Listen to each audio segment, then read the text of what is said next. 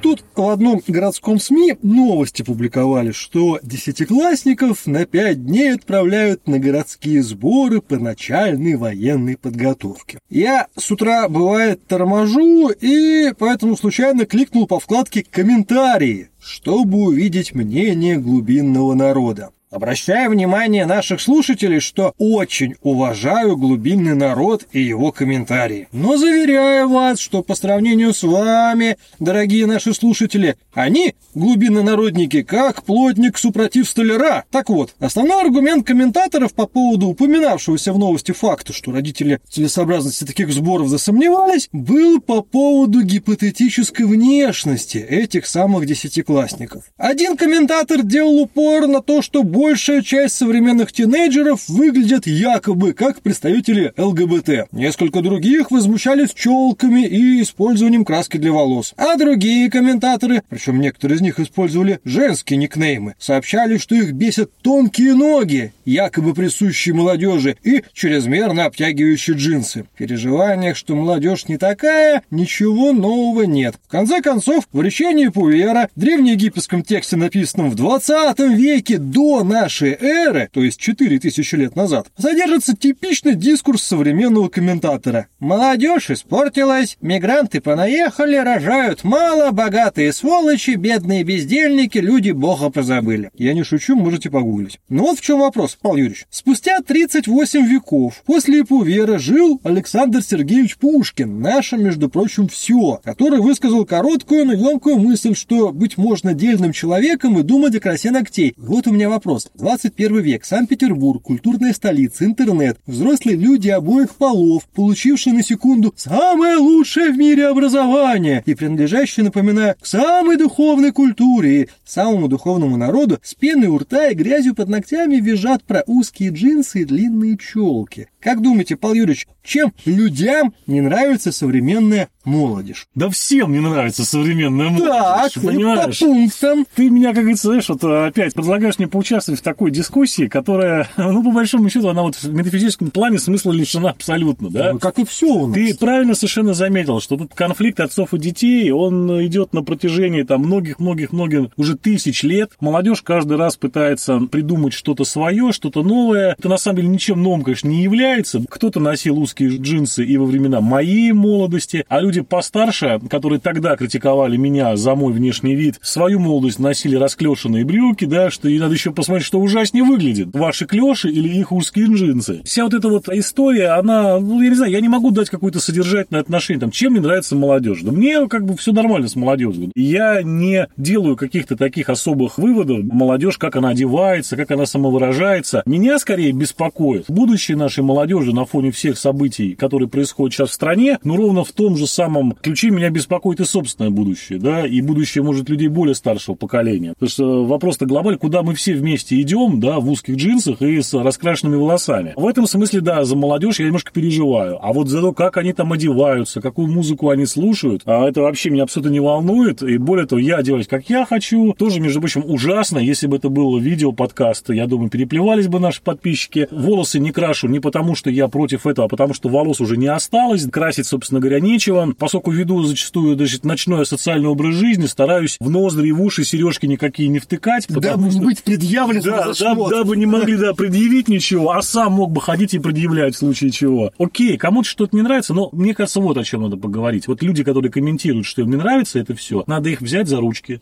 посадить в креслице, налить теплого молочка, немножко расслабить и спросить, дружище, а что в твоей-то жизни не так? Ты где не реализовался, где ты спотыкнулся? Что произошло не так у тебя, что тебя сейчас внешние проявления, скажем так, внутренней свободы других людей так напрягают, что ты не поленился, в целый интернет зашел и там ручиками своими золотыми комментарий-то написал. Это все, конечно, прекрасно. И более того, мы, в общем-то, понимаем, какой ответ от среднестатистического такого комментатора получим. Там будет, на самом деле, типичный рассказ про то, что мое будущее так или иначе управлено. Это мы через несколько итераций Ну, да, да, диалога да, да, да. выйдем. На то, что зарплата маленькая, начальники сволочи, жена дура, муж козел, соседи идиоты. И так далее. Ну, типичный набор неврозов современного горожанина. Ну, так а мы же прекрасно понимаем, что делать с неврозами. Неврозы нужно ли клиника неврозов, она есть в нашем городе. Вы можете туда обратиться. Это не реклама. Это не реклама. Это совет. Это, это совет, совет, добрый, добрый совет. Обращайтесь и лечите ваши неврозы. И вообще подумайте, если вы видите какого-то молодого человека или девушку, и вас в нем что-то раздражает, но вы лично не знакомы, это буквально не то что звоночек, это колокола бьют, что в клинику неврозов вам надо срочно обратиться. Более того, надо сказать честно, что помощь психолога – это нормально. Это не значит, что вы сошли с ума. Нет, человек просто помогает вам немножко поднастроить на тонком плане свое отношение с окружающим миром. И вы знаете, когда вы пройдете через эту терапию, мир станет совершенно другим, все будут прекрасны, удивительны, и вы будете по-другому относиться к этой вот радующейся, веселящейся молодежи в узких джинсах, и вас это совершенно не будет парить никаким боком вообще. Это дзен. Да. Это к этому надо Но стремиться. если вы считаете, что психотерапию выдумали ЛГБТшники и пиндосы, если вы думаете, что настоящие мужики на самом деле к этим психам не ходят, для вас есть батюшка. Идите в церковь, расскажите батюшке, что вы вот на улице выходите, и вас узкие джинсы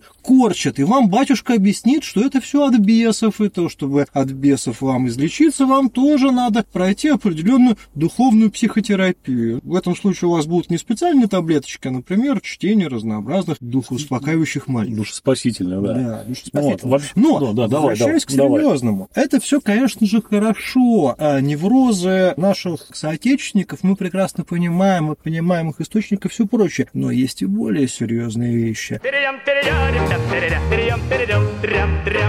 Недавно наш глубоко уважаемый лидер в очередной раз отметил, что ему не очень нравится название движения движение первых. Движение первых, да. Ну, потому что, как действительно, я с ним полностью согласен. Движение, движение первых, как-то, ну, что, ну, мы страна, в конце концов, Пушкина и движение, движение первых. И вот неплохо бы вернуться к пионерии. В принципе, на самом деле, если уж там совсем так филологически копаться, пионерия, буквальный перевод с латыни, это, собственно говоря, и есть те самые первые. То есть движение Да. пионеров, это снова движение первых. Но, вот как ты считаешь, Павел Юрьевич, а в чем вообще резон молодежь запихнуть в движение там на первое, на второе, на десерт? Вот зачем? Слушай, ну резон понятный. Существует некая такая в головах старшего поколения конструкция, что если молодежь объединить по непонятно какому признаку и непонятно на каких основаниях в некую организацию, то это повышает некий уровень контроля за в целом, так сказать, там политической, социальной ситуацией в стране. И это позволяет уберечь молодое поколение от тех ценностей, которые не нравятся старому поколению, и те ценности, которые старое поколение любит, которым придерживается, перенести, вот передать молодому поколению с помощью, так сказать, специально выстроенного иерархического движения, от которого никто не убежит. Мне кажется, что потихонечку, полигонечку наше государство пытается в этом смысле косплеить последние годы Советского Союза. Когда, если ты вспомнишь, у нас с самого-самого младшего возраста ты сперва был в движении «Октябрят», потом ты был в движении «Пионеров» в обязательном Ну, я это порядке. сам еще застал октября. Да, безусловно, да. это. Потом ты был в движении комсомольцев в обязательном порядке. Вот в партию уже брали не всех.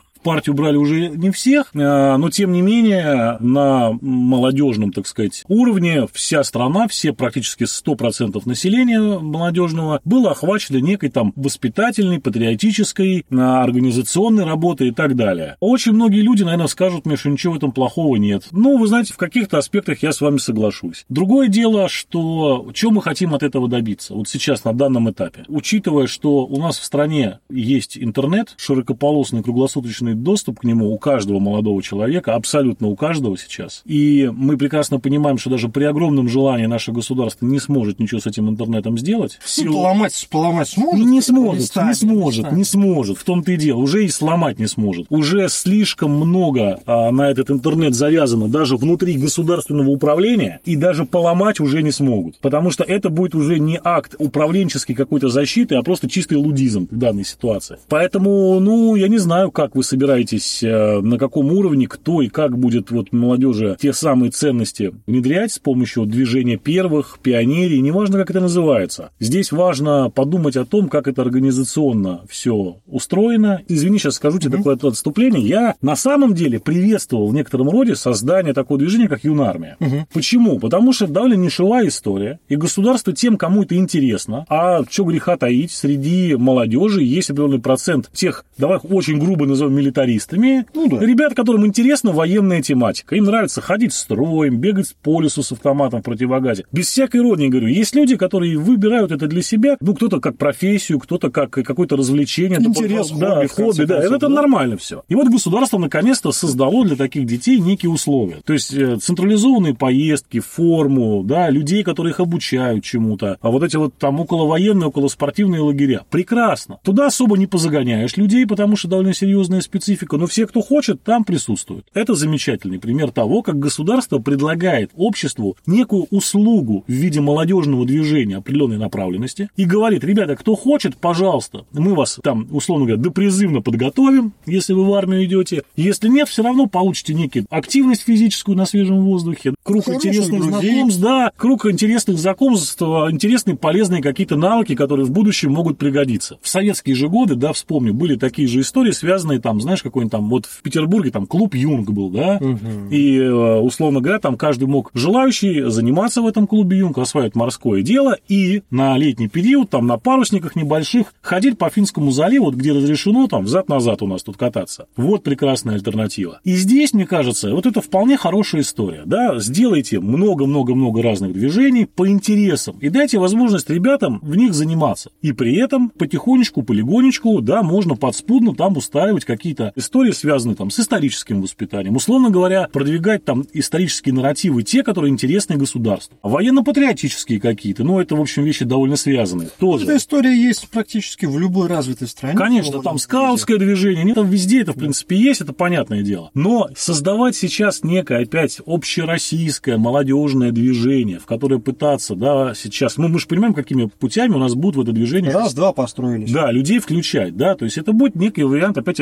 обязаловки. И, повторюсь, э, в движении первых, вы первые куда двигаетесь? Да, непонятно опять все, то есть красивые слова сказаны, замечательные все произнесены речи на тему того, что детей там надо спасать от литворного западного влияния, надо то, надо все. На этом все закончено. Движение создали, съезд провели, какие-то, значит, там проекты проговорили, дальше чего, да, дальше ничего не понятно. А вот смотри, какой интересный момент. Уже однажды пионерская организация и вся сопутствующая государственная система проиграли духовно, э, тлетворному духовному влиянию Запада. То есть, на самом деле, безо всяких тиктоков, безо всяких интернетов, двачи и всего остального, вот эта вся огромная пионерская структура с пионер-лагерями, с красными галстуками, которые надо перечь, с клятвами, огромной пропагандистской машиной не выдержала буквального соревнования культурологического с, прости господи, панками и всеми остальными. Почему государство думает, что сейчас когда уже изначально в каждом ребенке, ну, буквально, наверное, с 3-5 лет уже вирус интернета, ну, он так или как бы к нему не относиться, но он присутствует. Сейчас, конечно, какая-нибудь там мама вскрикнет, что я своему ребенку до 10 лет вообще интернет не разрешаю. Ну, бог вам судья. Но однажды проигрыш уже был, зачем мы снова хотим это повторить? Ну, во-первых, всегда существует э,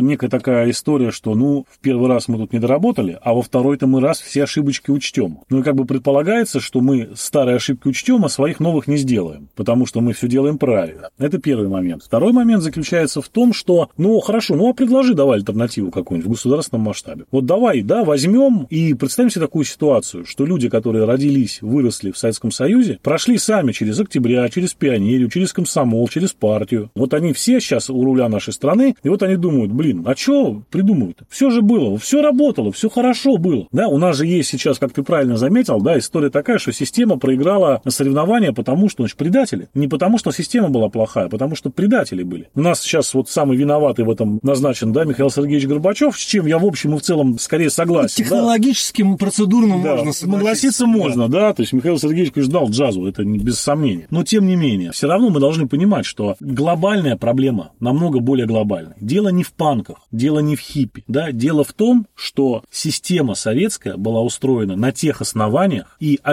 объяснялась фундаментально в тех терминах и в тех лозунгах, которые в принципе никогда не могли быть осуществлены. Где бы социализм, в каком бы виде он не происходил, устаканивался, всегда одни и те же экономические, социальные проблемы через некоторое время. Что это было в Советском Союзе? Что это было в Восточном блоке? Что это было у нас на Западе? Что было на Кубе? Даже учитывая новое время, мы смотрим социализм Уга Чавеса, и мы понимаем, нефтяная страна страна Венесуэла, до чего ее довел Чавес за недолгое свое правление и что сейчас продолжает его последователь Мадуро. То есть, да, страна там с острым и большим количеством социальных проблем, но как минимум с медикаментами, туалетной бумагой и питьевой водой, которой хватает всем. Сейчас, к сожалению, ни первого, ни второго, ни третьего там нет. В нужных количествах, и мы понимаем, что где бы социализм не устраивался, везде происходит конфликт и везде происходит вот этот вот результат в итоге. Почему? Ну, потому что как ни крути, что ни говори об этом, социализм, он говорит нам те вещи, которые никогда, ни при каких условиях не будут созданы, потому что они противоречат человеческой природе. А вот давай попробуем представить такой мысленный эксперимент. Окей, хорошо. Государство эффективно реализовала эту историю, связанную с созданием молодежного движения, и действительно в стране удалось создать всероссийское, молодежное, так. активное, ответственное движение, куда вступила практически вся молодежь, так. Где стали происходить серьезные психологические и культурные изменения, и действительно сформировалась группа людей численностью пару десятков миллионов, которая действительно озабочена вопросами справедливости, вопросами патриотизма, вопросами эффективности государственного управления и прочего. И не кажется ли, что в этом случае у нас может повториться история, простите, с хунвейбинами? Ну, может, вполне. Вполне вероятно, что эти люди первые спросят наше руководство. А что, Они же движение? Первых, и, собственно говоря, позвольте нам первыми спросить. Да, поинтересоваться, а что, собственно, происходит? Да, где отечественный авиапром, где отечественный автопром, что происходит, да, собственно говоря. Не пора ли нам, товарищи, открыть огонь по штабам? Вот, вполне возможно, да, это, как бы, опять же, надо понимать прекрасно, что вполне возможная ситуация, и история знает огромное количество таких вот примеров, когда якобы провластное созданное властью какое-то массовое движение оно в итоге становилось локомотивом проблем для этой власти, в итоге приводило ее там к свержению. Напомните, там, условно говоря, Польша начинала через профсоюзы, да, через профсоюзные движения, хотя абсолютно якобы контролировались государством. В России, что греха таить, в 90-е годы там бывшие комсомольцы значительный вклад внесли и приложили значительные усилия к тому, чтобы демонтировать режим советской власти. Назовем фамилию одного известного функционера комсомола Советского Союза, Михаил Борисович Ходорковский, например, да? Который нас э, на всякий пожарный иностранный агент. Иностранный, иностранный агент, иностранный, нежелательная личность. Нежелательный иностранный да, агент. Да, да, да. Фу таким быть. Не, не надо, не повторяйте этот не опыт, ни к чему хорошему да. у вас не стоит нефтяные фу, компании, да. банк это не нужно. Соответственно, и много другого, чего можно вспомнить, да, когда люди, которые вроде как вчера были лидерами каких-то властных движений, да, он посмотри историю там всего 20 века и 19 даже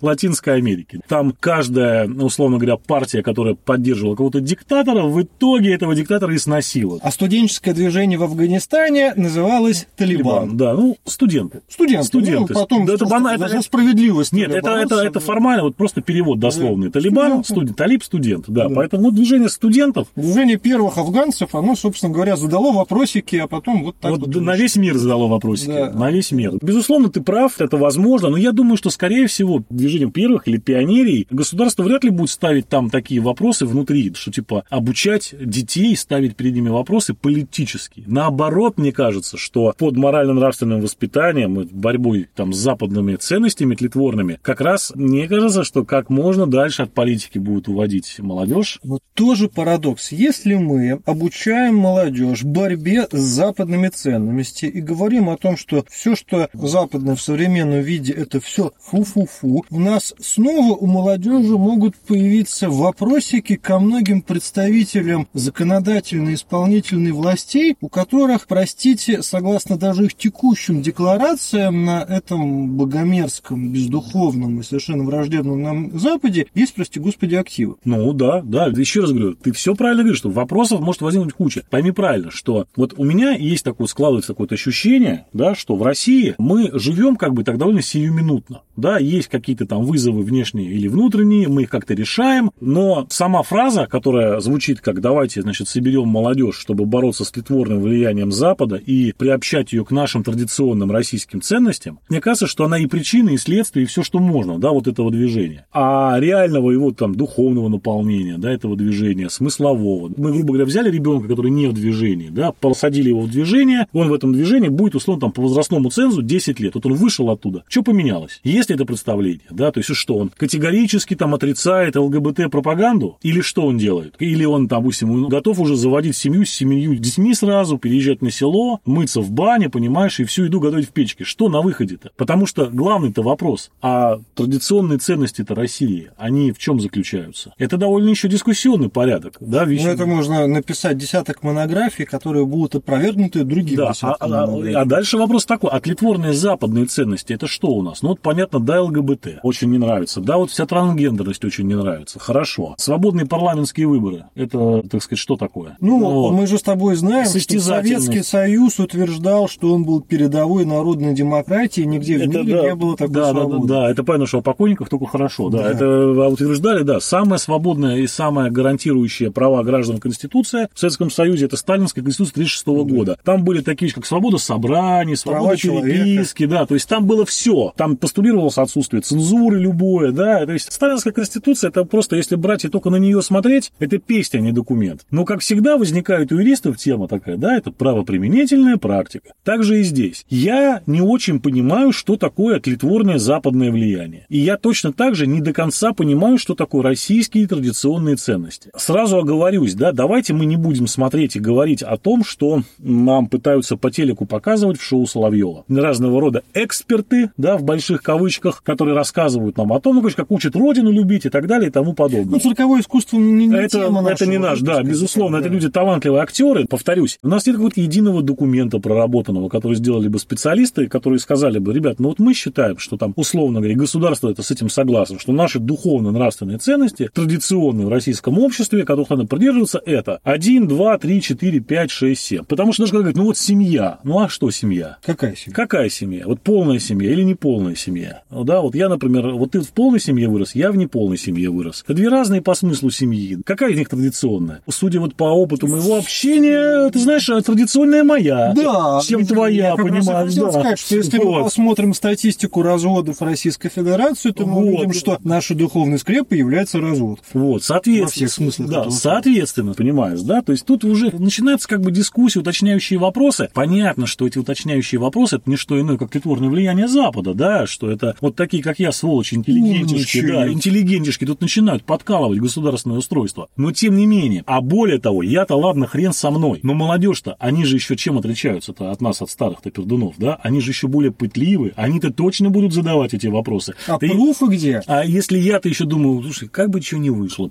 Посижу, помолчу, потрачу полчаса, послушаю лекцию, да, и в буфет, как говорится, да, за умного сойду. Эти-то точно нет, эти-то точно будут задавать вопросы. Это свойство всей молодежи всего времени, в любом веке, в любой стране. Они будут задавать вопросы и, что самое важное, требовать ответы. Поэтому, знаешь, вот все, так сказать, организационные вопросы, все вот эти движения, это, ну, либо это превратится в очередную такую, знаешь, историю, связанную там с очередной молодой гвардией Единой России, которая, ну, вот была в свое время, ее использовали, ну, сейчас она есть, но не особо активно. Движение наше было, помнишь, как они активно... Да. Вместе. да, да, да. То есть это все, вот эпоху этих всех молодежных движений мы тоже уже видели с вами, что а это будет такие... были Сокола Жириновского, Медвежата какие-то, Единая Россия. Да, безусловно. Я к тому, что, понимаешь, если это движение, да, так сказать, будет вот скопировано по этим образцам и будет представлять из себя фактически просто некий политический проект на каком-то там краткосрочном этапе, это один разговор. Но если мы что-то делаем, условно говоря, на века, фундаментально по-русски, это другое дело. Все вышеозначенное я уже сказал, все свои сомнения. Заметь, что вот эти все стратегические вопросы, стратегические проблемы возникают именно у нас, в стране, где стратегирование выведено с недавних пор на высочайшие высоты, а практика у нас, к сожалению, хромает. Я думаю, пришло время спросить наших уважаемых